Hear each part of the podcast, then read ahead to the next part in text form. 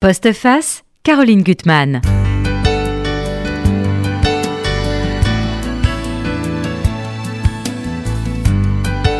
On oublie souvent que nous avons tous une ombre avec nous, une sorte de double qui nous escorte partout.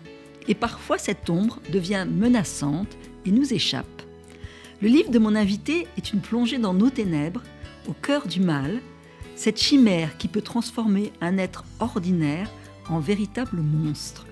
Sylvie Germain, je suis très très heureuse de vous recevoir pour ce livre magnifique, La puissance des, des ombres, publié chez Albin Michel. Et c'est vrai que cette photo en noir et blanc, elle est, elle est parfaite, euh, elle incarne votre livre, je trouve. Alors, il faut dire tout de suite que c'est un livre magnifique parce que à la fois drôle, poétique et bien sûr effrayant, et que vous avez ce talent pour conjuguer ces différents registres et en même temps des, des, des sentiments qui sont totalement opposés. On va démarrer avec une fête, qui deviendra vite une fête macabre, donc joie, jubilation, et puis tout d'un coup, euh, une fille meurtrière qui va s'emparer d'un des protagonistes, protagoniste auquel on va peu à peu s'attacher, parce qu'on pénètre dans sa tête, euh, dans ses souffrances, euh, et surtout ses silences, parce que c'est vraiment un livre sur les mots et sur la façon dont on peut être pétrifié, enlisé par le silence. C'est ça que je trouve très beau. Alors, vos auditeurs, nos auditeurs vous ont lu, euh, ils vous connaissent bien. Alors, une chose que j'aurais dû, dû savoir, mais je ne savais pas, vous avez commencé par la philosophie et vous avez été une, élève d'Emmanuel Lévinas. Euh, oui, pas une disciple, mais j'ai suivi pendant deux ans, c'était les deux dernières années. Malheureusement, c'était la fin de son enseignement à la Sorbonne, ses, cours magistraux. Et puis, ça me fait étrange de revenir ici, dans ces locaux. Euh, quand j'habitais Paris, que j'ai quitté après, je venais aussi au centre Rachi quand il y avait les colloques des intellectuels juifs de langue française et qui était toujours présidé par euh, Lévinas. C'est passionnant ça. Hum. Alors, vous avez une œuvre puissante, euh, euh, féconde, qui est d'ailleurs toujours, je pense, sous-tendue par l'idée du mal, enfin dans tous vos livres, mais sous d'autres formes. Je cite quelques-uns de vos livres. Le premier, c'est le livre des nuits. Ensuite, il y a Jour de colère, hein, qui est un, un, texte qui a eu le prix Femina.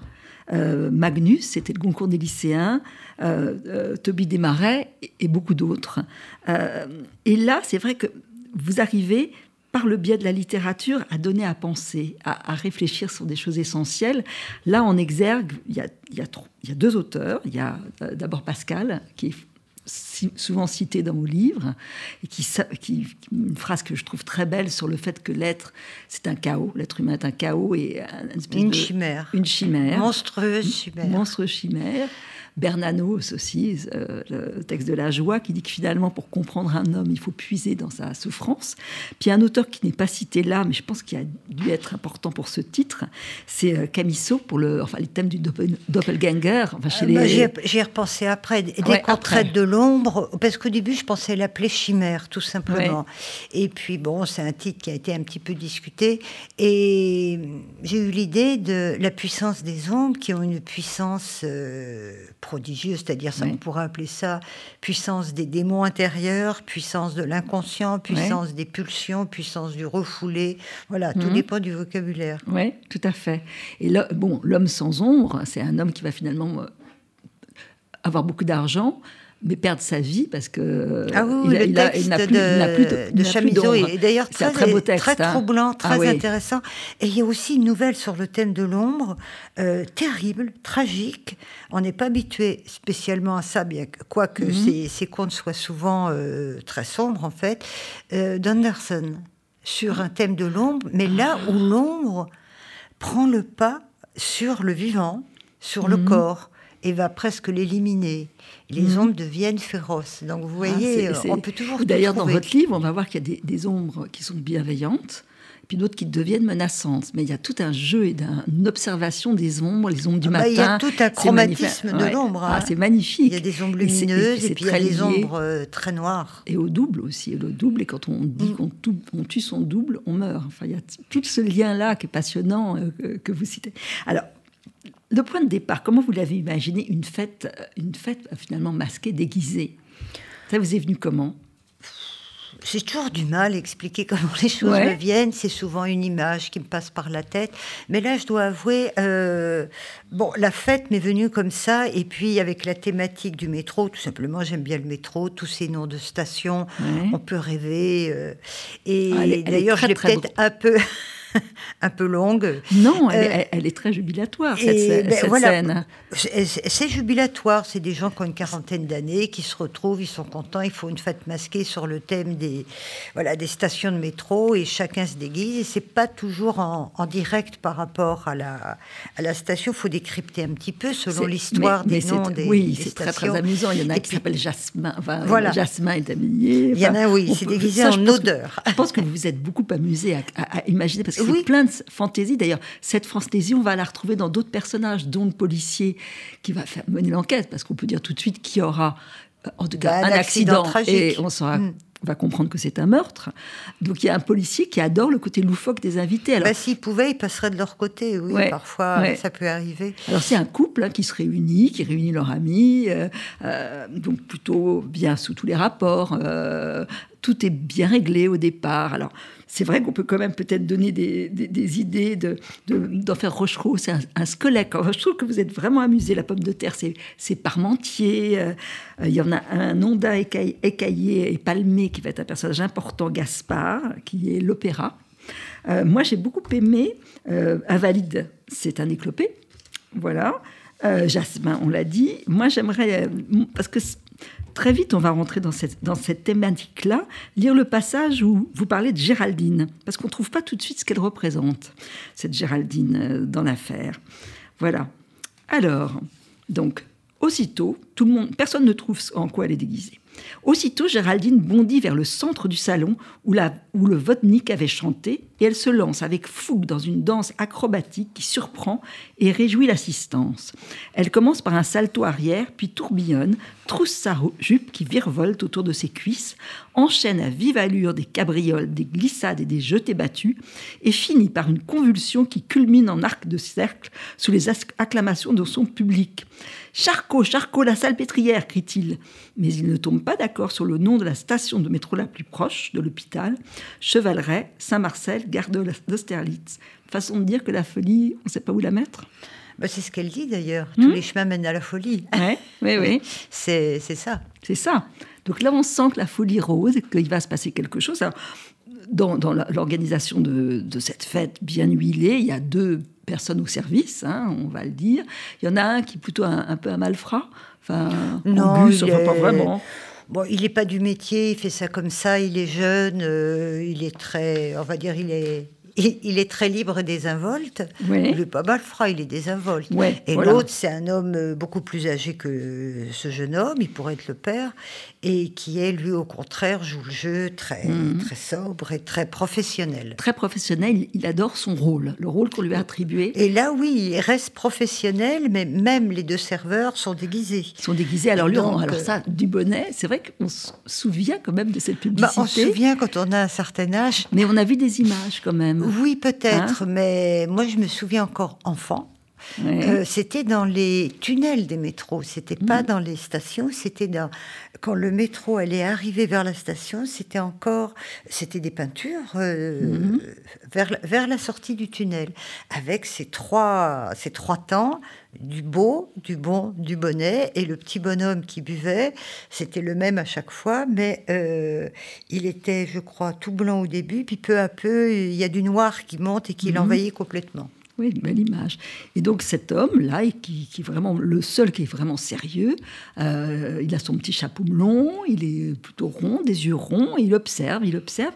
Et puis il y a un moment où, la conversation va, dériver. On parle de Sade, tout d'un coup.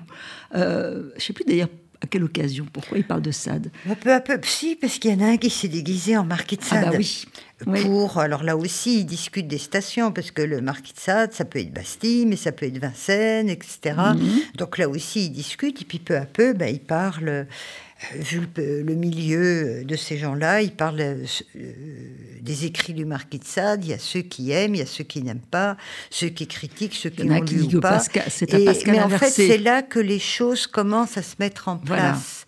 Parce que euh, eux, ils discutent entre eux. Et souvent, ça aussi, ça fait partie de tous ces malentendus qui font bouger nos ombres mhm. intérieures, où parfois on parle, mais deuxième, troisième degré. Mhm. C'est un peu leur cas. Mais il y en a un autre qui entend ça, en plus du fond de la fatigue, mhm. tout ça. Et il, le reçoit au premier degré. Lui, il n'a pas la culture, il n'a pas lu ses livres, il, il ne sait plus à quoi s'en tenir. Est-ce mhm. que les autres sont d'accord ou pas, ou dénoncent les horreurs dont il parle? Alors, ce qui est très intéressant, c'est que donc le, celui qui va commettre le meurtre, on ne le dit pas, oui, il revisite la scène.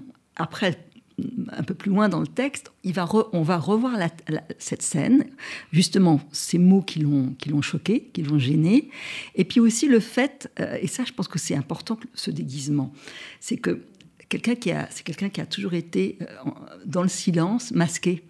Et euh, à la fin de la soirée, bah ça, ça, se débraille, les gens font un peu n'importe quoi, perdent leur masque, et au fond l'assassin il veut que chacun ait son rôle il supporte pas qu'on perde son rôle. Oui, d'ailleurs, c'est à cause de ces changements qu'il y, a, qu'il y a une énorme erreur commise et erreur sur la victime. Mais mhm. même, de toute façon, il y a du début à la fin erreur sur les victimes. Sur les victimes. Mais c'est ça aussi les, les folies meurtrières, parce qu'en fait, le personnage, c'est pas réellement un monstre. C'est pas un pervers, c'est pas un homme sans foi ni loi, mm. c'est simplement un petit bonhomme très ordinaire, plutôt sympathique, mais comme euh, sont pas mal de gens qui deviennent parfois assassins c'est les, vraiment les démons qu'ils ont refoulés en eux. Quand je dis les démons, on mhm. peut appeler ça comme on voudra. Euh, des traumatismes, des chagrins, des humiliations, des choses, en fait, qui n'ont jamais dénoué, mais qui mhm. n'ont jamais analysé, s'ils sont pas confrontés. Et puis un jour, pour un oui, pour un non, allez savoir pourquoi. Mais c'est pire que ressurgir. C'est, euh, vous savez, c'est comme un éclair, ça vous fout droit. Et euh, ils, n'ont pas suffisamment de force psychique, morale, affective pour euh, freiner ça. En général, mhm. on arrive à freiner. Mais parfois, il y a des gens, ils, disent après, je ne sais pas pourquoi j'ai fait ça. Mhm. Voilà, ils sont comme possédés. C'est des meurtres qui sont apparemment absurdes, on y reviendra, mais pour lui, ça a un sens. Bah, ça a un euh, sens. Ça a un sens bien précis. Déjà là, c'est une odeur qu'il ne supporte pas. Euh, et puis on verra qu'il y a eu une erreur de costume. Oui, il y a, il y a, donc, il y a, quand même une logique de l'assassin quand on dit qu'il y a. Mais ça, très une logique folle, une logique, folle, mais qui est une mm. logique qui existe. Et alors, ensuite, vous montrez bien la, transformation des êtres, ces êtres qui étaient une, fête, qui va devenir une, fête macabre, avec la police, avec la femme, puisque c'est celui qui était déguisé en, homme poisson, euh, qui chantait l'opéra, euh, Gaspard, qui va être tué. Et il y a sa, Agathe, là, tous les masques sont tombés, la fête est finie. Elle est tellement, je trouve ça très beau la façon dont vous le dites, euh, fracassée par cette nouvelle. Elle ne veut rien voir, rien savoir. La nouvelle tellement absurde de la mort de l'homme qu'elle aime la laisse dans un état de sidération. Le temps vient de s'arrêter, de se pétrifier. Elle n'arrive pas à rentrer dans son flux. Elle sent se former dans son corps un glacier de fureur, d'épouvante et de douleur mêlée, et le vide s'étendre autour d'elle en orbe grandissant. C'est très beau. Et on va voir les personnages qui vont tout doucement changer. Tous ces personnages de, de cette fête, parce que pour l'instant, il n'y a pas l'idée de, meurtre. Enfin, il y a quand même la police qui vient. Qu'est-ce qui a pu se passer? Euh, Il y a toutes les hypothèses avec ce, ce, policier qui est très spirituel aussi, parce qu'il y a toujours l'idée du spirituel qui vous protège aussi, parce qu'ils viennent d'un milieu où on se protège, au fond, d'une certaine façon. Et puis, il va y avoir une scène que je trouve très intéressante, ça va être les obsèques de Gaspard, avec euh, Agathe qui va lire un texte, on y reviendra, que je trouve très beau de Gaspard sur, sur une maison qui flambe, et puis son, amour qui est malgré tout derrière les décombres existe. Et donc, la Saint-Ça est là. Euh, et il y a une rencontre, j'aimerais bien que vous, nous en parliez, il va rencontrer le fils euh, qui ne supporte pas cette cérémonie, euh, qui est dans la rage. Et... quand il aperçoit ce garçon qui est dans, lui aussi dans un mélange d'incompréhension, de révolte, de chagrin. Euh, il ne comprend pas qu'est-ce qui a pu se passer, comment il a pu perdre son père d'une manière aussi, aussi bête, en Mhm. un sens. Et l'autre, enfin, il y a, et les autres se rendent compte qu'il est, il est dans sa rage, dans sa colère, c'est un adolescent. Et il y a un des personnages, effectivement, qui le, qui le regarde, qui voudrait venir vers lui, lui parler, et, et qui se sent incapable de le faire. Mais on comprend peut-être plus tard, ça le renvoie Oui, c'est ça à quelque chose que lui-même a, A vécu. a a Vous, ressenti. vous écrivez, il cogne et il crache faute de mots. Et c'est vrai que votre texte, il faut le relire parce que ça prend de l'épaisseur hein, selon voilà le, dénouement et selon le regard de l'assassin qui n'a pas encore vraiment conscience de son crime. Enfin, c'est ça qui est très très intéressant, c'est d'avoir réussi à pénétrer dans la conscience de, cet homme, ça on peut le dire, mais on ne dira pas qui il est. Et puis il va y avoir un nouvel accident. Alors ça, c'est correspond tout à fait à la couverture de votre livre. Euh, le fameux euh, Cyril, qui avait échangé son déguisement avec Gaspard, euh, et qui va devenir la cible euh, de la rage de l'assassin. Et là aussi, j'ai trouvé ce personnage très intéressant parce qu'on va se rendre compte qu'il a plusieurs masques, qu'il a plusieurs identités et que les gens ne sont pas faits d'une seule pièce. Et c'est là où c'est ce que vont découvrir euh, tous les assistants de, la fête qui commencent à être inquiets en se demandant si c'est une fatalité, une malédiction, euh, qu'est-ce- pourquoi il y a un second meurtre, quel est le lien, un second accident, disons, absurde, pourquoi il est ce- tombé. Ce, ce sont, ce sont des accidents. Maintenant, on est, il y a des gens qui sont dans une, ils sont rares. Les gens qui sont assez simples, taillés, on va Mhm. dire euh, presque d'un bloc, et qui n'ont pas tellement comme ça euh, d'ombre ou de bizarrerie ou de secret. Mais la plupart des gens, sans que ça aille jusque-là, euh, sont quand même euh, complexes. Il y a beaucoup de complexité chez chacun. Mhm. Et, et- y a, chacun garde aussi certaines zones secrètes. Mhm. De, parfois, on découvre, euh, après la mort de quelqu'un, ou pas seulement, bah, des, ou quand il arrivé un accident ou quelque chose, des gens qu'on croit sur certaines, certains rails, comme ça, et, euh, bon père de famille, ou bonne épouse, ou bon ceci, ou bon cela, et puis qui en fait des doubles vies, ou des Ouais, triples double, vies triple vie. euh, qui éprouvent le besoin d'aller, euh, je sais pas, dans des choses de d'échange de partenaires ou Mhm. on soupçonnerait, on soupçonnerait pas parfois de certaines personnes euh, qui ont des pratiques euh, sadomaso ou, Mhm. ou des addictions incroyables à certaines choses ou qui dans leur jeunesse sont partis euh, un peu euh, parfois faire la guerre ou faire certaines choses. Vous voyez, Mhm. on ne sait pas les, les zones de violence ou de, de goût pour des, hum, des certaines pulsions qui peuvent les conduire vers certaines pratiques qui à d'autres vont sembler surprenantes ou choquantes selon. Mhm. Et on, on est tous assez assez, enfin, très complexe. Bon, en général, on se maintient un petit peu, et puis, mais aussi au fil du temps, des décennies, en vieillissant, Ouais. il y a des qualités qu'on perd, d'autres qu'on peut gagner. Idem avec les défauts ou les démons qu'on a. Il y en a qui s'apaisent, il y en a qui se, comme on dit, le démon de midi. Ouais. Mais le démon de midi, il est aussi à, à, à 10 heures du matin et jusqu'à minuit, en passant par toutes les heures. Les démons, ils peuvent nous, nous saisir au collet à tout moment.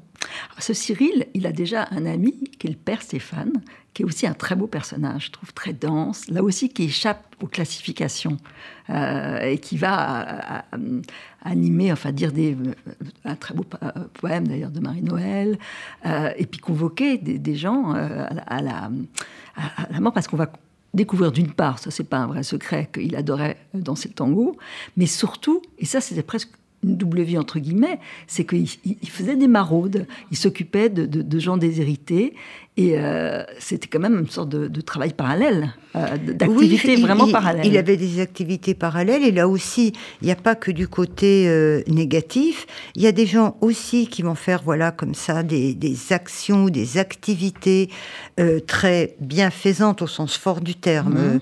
et mais qui ne s'en Qui n'ont vantent pas envie de le dire. Ils Oui. ont- non, ils n'ont pas à s'en vanter. Mhm. C'est que ta main droite ignore ce que fait ta main gauche. Et voilà, c'est leur problème. Ils font ça vie. ils n'ont pas, ils n'ont pas à s'en vanter. Comme certaines personnes, parfois on va les voir toujours seuls et on ignore qu'ils vivent avec une compagne ou un compagnon, ils n'ont pas envie de, De les mêler de mêler leur vie amoureuse et leur vie amicale. Il y a des Oui. choses, mais il faut prendre les gens à chaque fois, voilà comme Oui, ils sont. on a des Sauf que là, ils vont découvrir. euh, Alors, il y a deux offices. Bon, c'est pas très très long quand même, mais euh, pour chacun de ces hommes qui va Mhm. qui va mourir par chute. Euh, et à chaque fois, il y, a un, il y a un office. Le premier, c'est un office tout à fait laïque, Mhm. où c'est pour ça qu'il y a des, cette femme peut lire la lettre d'amour que lui avait envoyée son celui qui allait devenir son mari qu'elle vient de perdre des années et des années avant. Et l'autre, c'est un office euh, religieux. Et là, euh, je ne pouvais pas ne pas un peu mentionner le, le rejet de plus en plus violent qu'il peut y Mhm. avoir à l'égard de ce genre d'office, enfin de pénétrer même dans une église et d'assister à un office surtout catholique. Donc il y avait, il y avait cet aspect-là, mais à chaque fois on voit sur aussi des grandes méconnaissances. Mhm. C'est pas seulement les méconnaissances les uns des autres, c'est la méconnaissance aussi de soi-même. Le, le criminel qui ignore cette euh, potentialité de démence et de véhémence qui porte en lui, mais aussi les méconnaissances qu'on a et ces a priori, ces idées toutes faites qu'on a sur les, bah, les critères intellectuels, les références intellectuelles, les goûts des uns des autres, et bien sûr, euh, surtout en ce qui concerne par exemple le religieux. Mhm. Alors, il y a des paroles qui vont résonner euh, euh, et qui vont être importantes pour le meurtrier qui assiste aussi à cet office. Et je voudrais lire ce, texte de Ben, qui est un des, hommes dont s'est occupé Cyril, euh, qui est un homme de rien, comme il le dit. Entre fer et béton, je suis seul à tourner en rond, habillé de vieux chiffons, je me sens sale comme un cochon, entre fer et béton, dans ma tête ça ne tourne plus rond, ici je n'ai plus de pignon, après mûre réflexion, j'ai l'impression d'être un con, ou le roi des bouffons, le mot bouffon est important, Euh, entre fer et béton, nous sommes là pour payer l'addition, pour nous c'est l'abandon, et nous nous noyons. Et ça c'est des paroles qui vont rester ancrées. Mais vous savez, c'est un texte euh, anonyme, Mhm. mais qui, qui circule comme ça depuis, depuis des. Je sais pas quoi. Qui l'a écrit Un détenu, c'est une prière de détenu. Prière de détenu. Le, début fait d'ailleurs beaucoup plus prière et après c'est comme un cri de révolte. C'est ça qui Mhm. m'avait intéressé. C'est donc une prière écrite par un détenu anonyme euh, et qui date de je sais pas quelle année. Est-ce que c'est les années 90, 80, 70 Mhm. Je sais pas du tout. Mais on peut la trouver, sur- on peut la trouver sur internet. Alors, il y a le prolongement de, de cette cérémonie avec une scène que je trouve très étrange et extrêmement poétique. Cette euh, femme sculpteur, sculptrice, Audrey, comment dit-on? Ah mais le mot le mot existe. euh, Ah, sculptrice. il était employé même avant Oui. normalement sculptrice. Oui, oui. Et- et- et on va parler des ombres. Et c'est ça qui est très intéressant, je trouve, parce qu'elle a, elle a un dispositif dans sa création qui est assez extraordinaire. Elle a déjà commencé à, faire une sculpture de, de- l'homme-poisson Gaspard qui, qui est mort. Elle ne sait pas comment elle rendra ho- hommage, ou si elle le fera, à Cyril. Et, et en même temps, il va y avoir une femme qui est là. Et c'est très étonnant parce qu'encore on découvre une autre, euh, une autre petite partie de la vie de, Cyril, qui prenait tous les matins euh, le café avec lui et qui conversait avec lui des ombres, qui observait les gens, mais en fonction de leur- leurs ombres. Oui, mais parce que c'est c'est quelque chose que j'aime beaucoup. Alors, en photographie, c'est toujours magnifique. C'est vrai. Et, mais les ombres du matin à midi, normalement, il y en a quasiment plus. Et les ombres du soir sont assez différentes. Et là aussi, selon bah, le- l'espace, selon l'heure, selon la puissance de luminosité qui Mhm. va faire le, de- le fait de projeter une ombre, elles n'ont pas la même densité. Et lui, il est sensible euh, presque esthétiquement, voilà, à ces, à ces nuances. à ces nuances. Et Vous parlez de la tonalité des ombres. C'est assez extraordinaire. Et lui il dit qu'il y a des ombres plus féminines que d'autres. Euh, et elle, elle commence à réfléchir à la façon dont elle pourrait sculpter une ombre. Euh, et c'est très très beau. Ça serait un, un- un vide en- entre deux personnes qui vont s'étreindre dans un tango. Sorte de prémisse amoureux. Je trouve ça très beau, cette façon dont elle imagine la sculpture qu'elle Oui, ferait. parce que l'ombre même, bon, il y a cette fameuse sculpture à laquelle elle fait allusion, qui est très célèbre, l'ombre du soir. Une petite euh, sculpture étrusque qui avait été appelée l'ombre du soir. C'est beau, très beau. Alors tout au long de, de toutes ces affaires, euh, notre meurtrier, on va pénétrer peu à peu dans sa conscience. Euh, d'abord, il n'a pas tout à fait conscience de ce qu'il a fait. Euh, c'est quand même un brouillard en lui. Hein. Euh, puis il y a des choses qui reviennent. Euh, et puis, on, comprend de lui, vous, vous l'écrivez, il y a eu des nœuds de silence formés très tôt dans sa famille. Il, est noué. Mais c'est, on le sait, c'est assez dit et redit pourtant que toutes les choses qui ne sont pas formulées en temps voulu, D'ailleurs, il y a un moment où c'est presque trop tard pour les dire, mhm. mais il faut encore faut-il savoir trouver le moment propice pour dire quelque mhm. chose qui était de l'ordre du secret, les fameux cadavres dans les placards, comme on mhm. dit. Quelle famille n'a pas des cadavres dans le placard?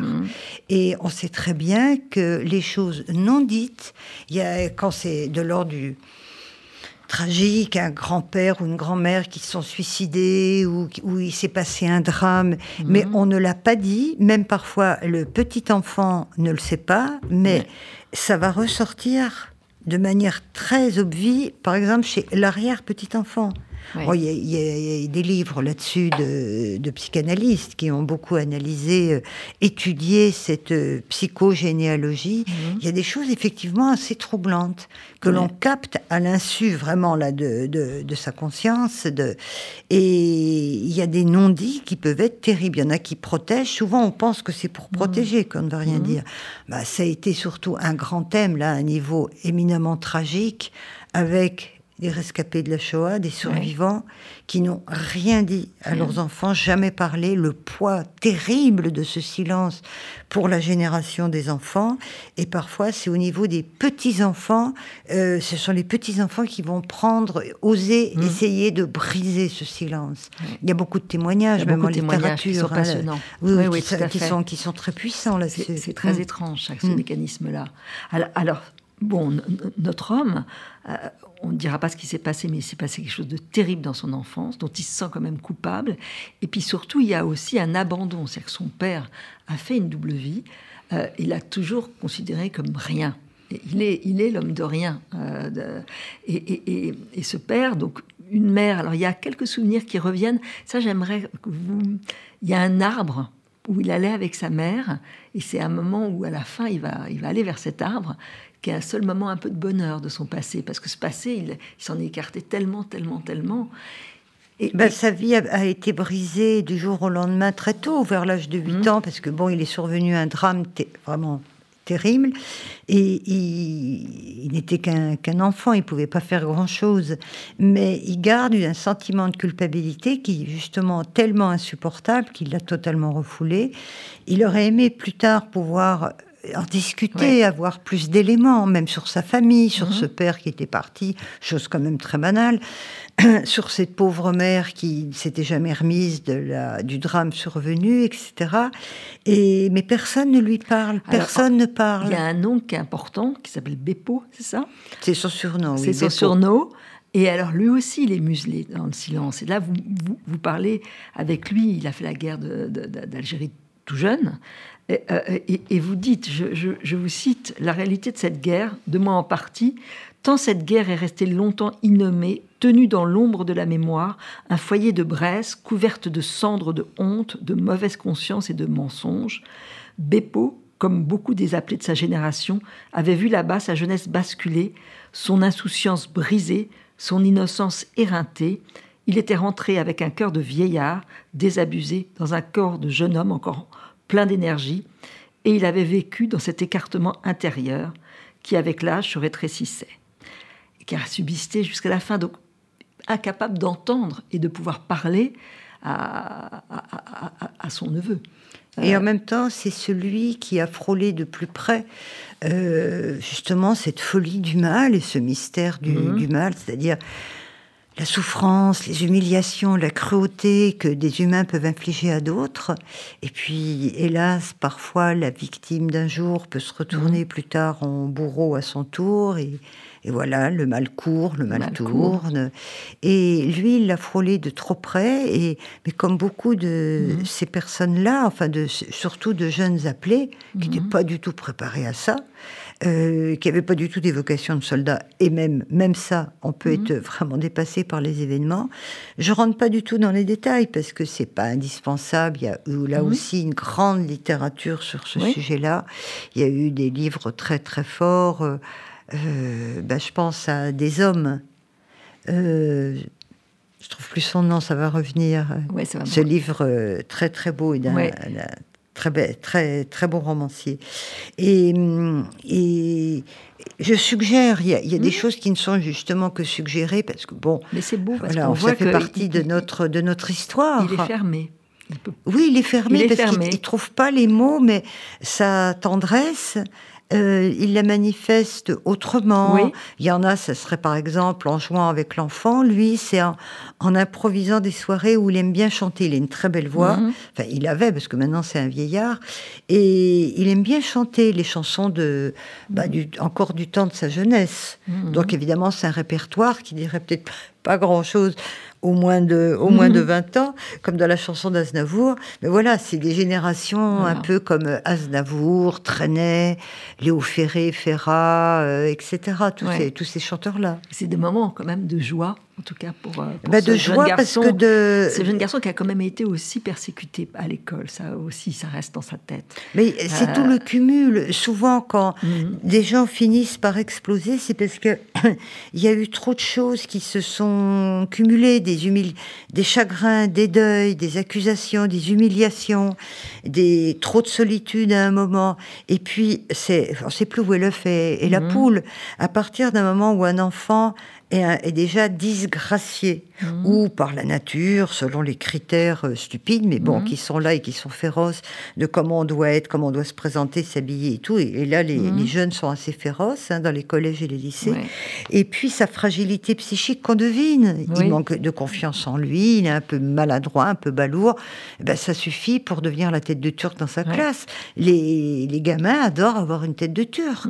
Donc, euh, il en fait les frais. Mais là aussi, c'est très banal Regardez tout ce dont on parle à l'heure actuelle et qui peut aller jusqu'à des mises à mort mhm. ou suicide ah ou carrément mise à mort de, gamins de entre 12 et 13, 14 ans. Enfin, c'est effarant.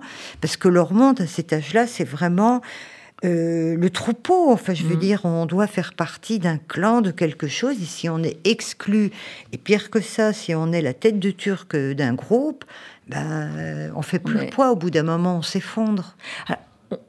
Moi, je trouve que c'est vrai qu'on n'a on pas de l'empathie, mais enfin, on, suit cet homme, on suit sa souffrance, et on, et on peut se dire qu'il a quand même réussi à, s'accommoder avec ce, passé atroce en le tenant à distance, mais c'est pas la bonne solution. Mais bon, il, a, il est seul, mais une solitude remplie. Euh, euh, vous dites d'ailleurs qu'il est intérimaire dans sa vie euh, sentimentale et professionnelle, mais il a des bons rapports avec les uns les autres, il est apprécié. Oui, mais il a aménagé, comme beaucoup de personnes aussi font, il a aménagé une petite vie qui peut sembler plan-plan, médiocre, tout ce qu'on veut, mais qui lui convient. Il, a, mhm. il vit tranquillement, il a ce qu'il lui faut de relations sociales par son travail et par les bonnes relations qu'il entretient avec son voisinage. Voilà, son voisinage, ça lui suffit. Il y, a, une veuve d'ailleurs à qui il rend service, qui l'observe aussi, parce qu'il y a mm. sans arrêt une tension dans votre livre. Elle l'observe, on ne sait pas ce qu'elle a vu ou pas vu. Euh, lui ne sait pas si, les, euh, par exemple, Cyril est mort ou, vivant. Euh, et, on sent que ça monte, c'est formidable comment vous, vous montrez ça. Il a son chat qu'il adore, qui est au fond son seul compagnon, mais il va progressivement exercer sa violence sur son chat, mais pas s'en empêcher. Pas euh, contre le chat en fait, c'est contre ses propres démons. Le chat il passe par là, c'est tout. Euh, c'est pas contre cet animal qu'il aime. Et il n'est pas cruel euh, de volontairement, pas du tout. Au contraire. Il a des bouffées de violence. Il y a une scène aussi où il a quand même là des relations avec des copains dans un café. C'est leur rendez-vous rituel. Et puis il va voir un personnage, c'est un bouffon, un cubuto, tout ce qu'on veut. c'est pour ça que c'est Et tout d'un coup, il se dit que c'est lui. Il peut pas supporter de se voir en miroir. Et la violence, elle éclate là. Oui, oui, euh, là, il arrive à peu près à la contrôler parce qu'il arrive à la contrôler. Il, fuit pour pas se trahir devant les autres. Mais et c'est peu à peu, il se rend compte qu'il va plus s'en sortir. Voilà, mhm. c'est ça le problème. Et il y a des gens, ils se rendent compte peu à peu, peu à peu, euh, qu'il y a une espèce de vertige, d'ivresse, de, de, violence, de mal, de mal-être, mais mhm. mal au sens aussi de douleur psychique, de mal-être profond, et qui fait qu'à un moment, ils se disent, j'y arriverai plus. Mmh. C'est comme une spirale. Et il faut briser la spirale. Mais il y a une scène qui est très très forte, comme toutes les scènes de votre livre. Il y a des cauchemars, il est dans une sorte de long corridor, euh, et, il y a des bruits qui l'assaillent, il a mal partout, il ne sait pas où il est, il comprend pas, en fait, sait plus ce qui est vrai et faux. Et puis au début, aucun son ne sort de sa, de, sa gorge. C'est toujours ça qui, revient, c'est que... Oh, le passé jamais, les mots ne sont jamais sortis. Et là, vous vous dites que euh, son, esprit est pareil à une rivière en débâcle, charriant des blocs de glace qui s'entrechoquent dans des sourds craquements. Il porte les mains à sa tête, il a l'impression que ce sont les os de son crâne qui se morcellent en grinçant. Il est en train de se disloquer complètement. Et ça, on, le comprend, c'est quelque chose de terrible. Alors, il éprouve le, bon, le besoin de tout nettoyer. Ça, malgré tout, d'enlever les traces. C'est très étrange, ça, ce geste qu'il a, au fond. Oui, ben, ça m'est venu... Euh, oui, je, me suis posé la question. On se laisse aller à des sortes de... En fait, on est déjà rempli de, références et aussi de clichés, mhm. d'habitudes de, pensée, de choses qu'on a captées à droite, à gauche, mais dont on n'a pas tellement conscience. Et c'est ça qui m'a toujours passionné quand on se met à écrire. Mhm. Euh, je vous dis, moi, au départ, c'est très, très vague. Hein. Mhm. Vraiment, j'ai un petit fil conducteur, mais de rien du tout. Et peu à peu, justement, c'est la puissance des mots qui eux-mêmes, mmh. les mots, ils, portent une mémoire de plein de choses. Et c'est comme si les choses, vous voyez, se déployaient, se dépliaient au, fur et à mesure. Et une image en, en, génère une autre, un mot en appelle un autre. Et il y a des mmh. sortes comme ça de, de glissements. Puis par moments, ben, il y a des arrêts. L'imagination n'est plus là. Il faut attendre, ça peut revenir. Mmh. Euh, mais d'un coup, c'était comme une évidence. D'abord parce qu'il ne sait plus quoi faire, il tient plus en place, il devient fou, fou de, de, de tout, de tout, d'être confronté à lui-même, de ne pas pouvoir assumer les actes qu'il a commis dans un état lui-même comme s'il était dans un état hallucinatoire, mhm. euh, personne à qui parler, plus rien, c'est comme si tout se refermait. Ce, J'avais presque l'image de ce personnage avec les murs de sa maison, vous voyez, qui se refermaient autour de lui, qu'elle allait l'étouffer. Et soudain, vivant. Euh, il sait faire qu'une chose, euh, qui le soulage pendant un mhm. temps. Oui, il nettoie tout, il enlève les traces pour voilà pour recommencer au début, comme si c'était comme si c'était possible. Mais en fait, il, il a aménagé un peu plus de vide pour pouvoir euh, voilà, laisser plus de place à son propre vide à lui. Ah oui, c'est terrible. C'est vraiment un personnage magnifique parce parce qu'il arrive à être attachant finalement. Oui, parce que je vous dis, j'ai pas, mhm. je n'ai pas mis en scène un, un, pervers ou un assassin vraiment presque mhm. programmé pour, euh, pour l'être, ou qui tue ou qui commet des, des, crimes comme on voit dans, dans des films, dans tous les films d'horreur, avec délectation, etc.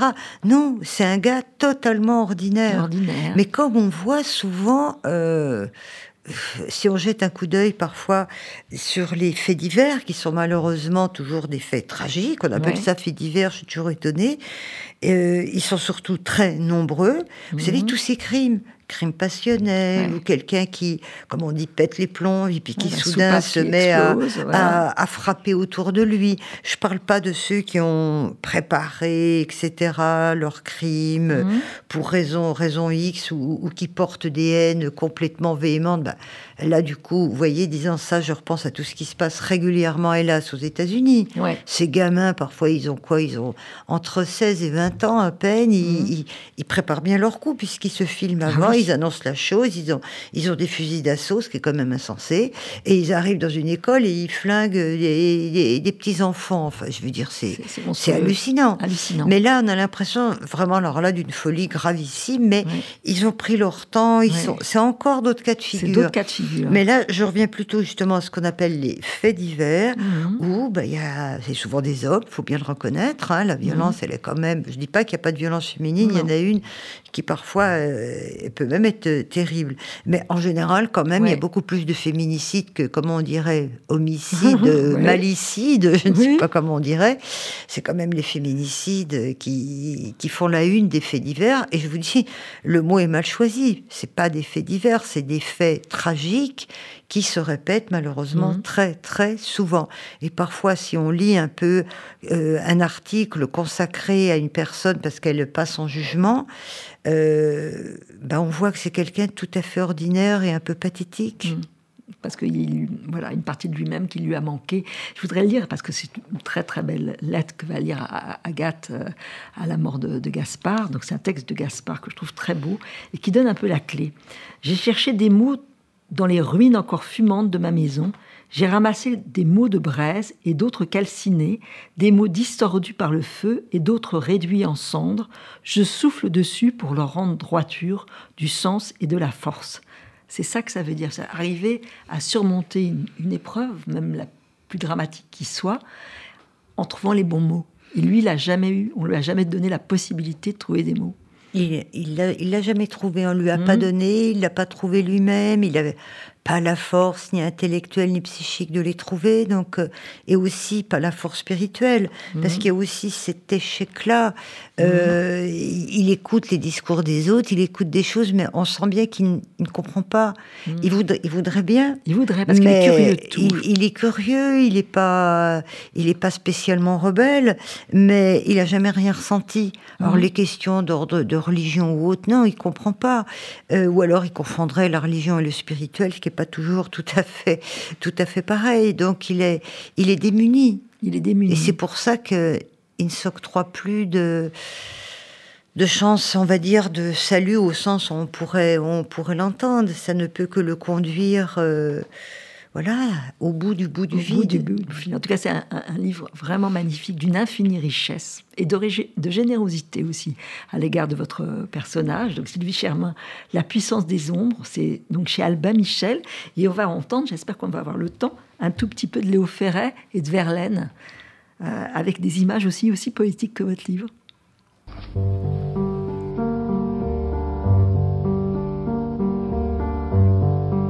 Je vous vois encore en robe d'été, blanche et jaune avec des fleurs de rideau.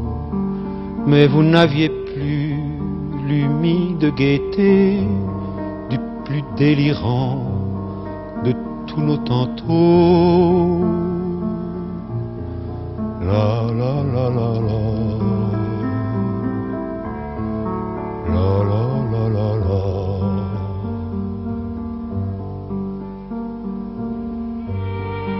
La petite épouse et la fille aînée étaient reparues avec la toilette et c'était déjà notre destinée qui me regardait sous votre voilette. La la la.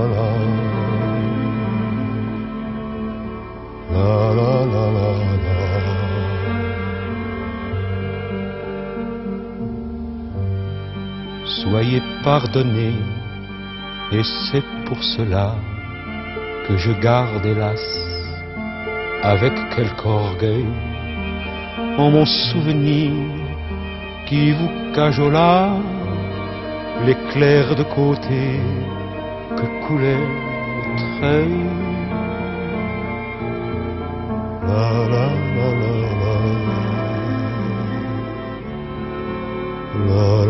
la la